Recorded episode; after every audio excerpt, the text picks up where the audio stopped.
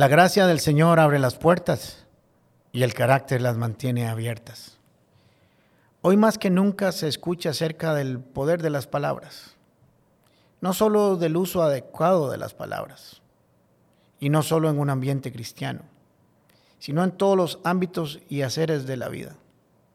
Me refiero a hablar correctamente, con sentido.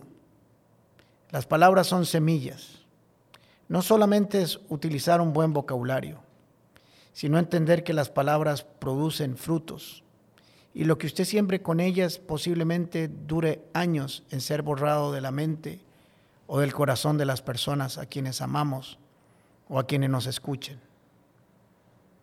Debo reconocer que por mucho tiempo, tal vez más del debido, no creía mucho en este principio, el poder de las palabras. No sé si era por desconocimiento o porque realmente no estaba interesado en cuidar lo que decía.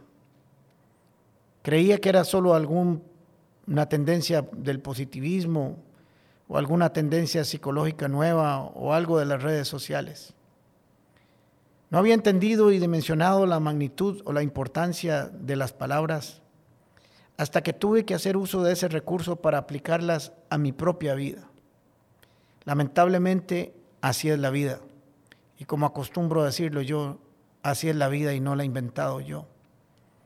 Hasta que estamos viviendo situaciones personales difíciles, es que tenemos que aprender muchas cosas.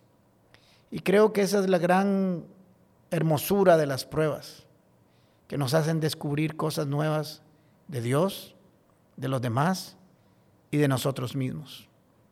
Cuando tuve que recurrir realmente a confiar por completo en lo que Dios había dicho, sigue diciendo, en lo que Él dice de mí, en lo que dicen los demás, pero sobre todo en lo que yo decía de mí mismo. Cuando realmente necesitamos algo es cuando realmente lo apreciamos. No sabemos a veces para qué sirve algunas cosas que compramos en nuestra casa. Las compramos porque vimos un anuncio por ahí, pero un día nos resolvieron el día. Y creo que las palabras o el buen uso de las palabras o el hablar de manera positiva puede cambiar nuestras vidas y las vidas de los demás. Estas palabras son como flechas que se dirigen a la mente y al corazón de las personas. Yo no había entendido el poder de estas palabras.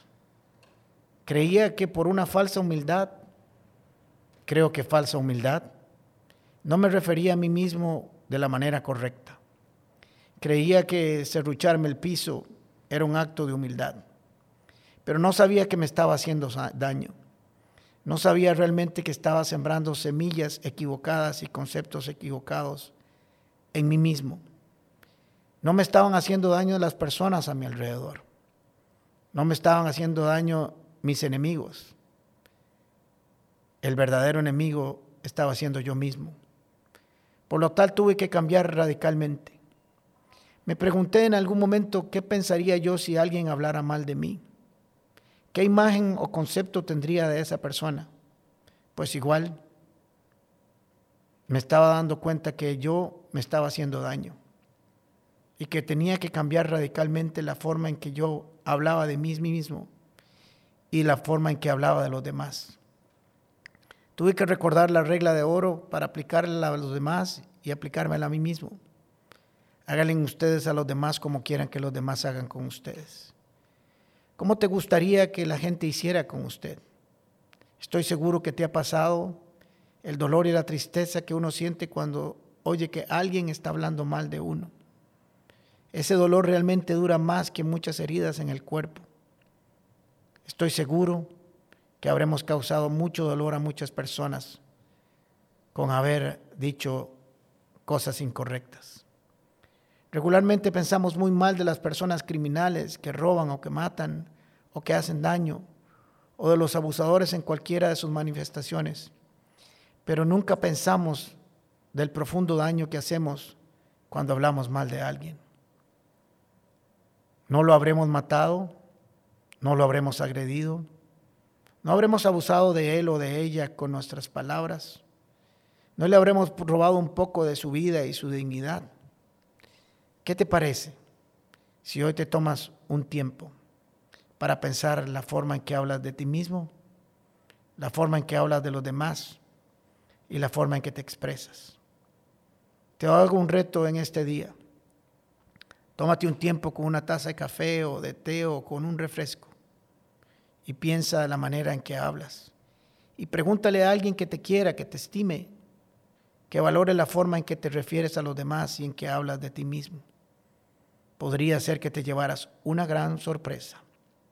Efesios capítulo 4, versículo 9 dice, no empleen un lenguaje, lenguaje grosero ni ofensivo, no digan malas palabras, todo lo que digan que sea bueno y útil, a fin de que sus palabras resulten de estímulo y traigan beneficios a las que lo oigan. Espero que en este día tus palabras estén llenas de estímulo y beneficios para los que te oigan. Puertas con el pastor Alejandro Castro es otra producción de La Comu Podcast. Música por Chisco Chávez. Temas de Luis Fernando Caravaca y voz adicional de Jorge Vindas. Y si no lo has hecho todavía, suscríbete a Puertas el Podcast en Spotify o iTunes Podcast. Puedes seguirnos en nuestro Facebook, Instagram o YouTube como Comunidad Paz. Recordad, Paz se escribe con S. ¿Sabes por qué?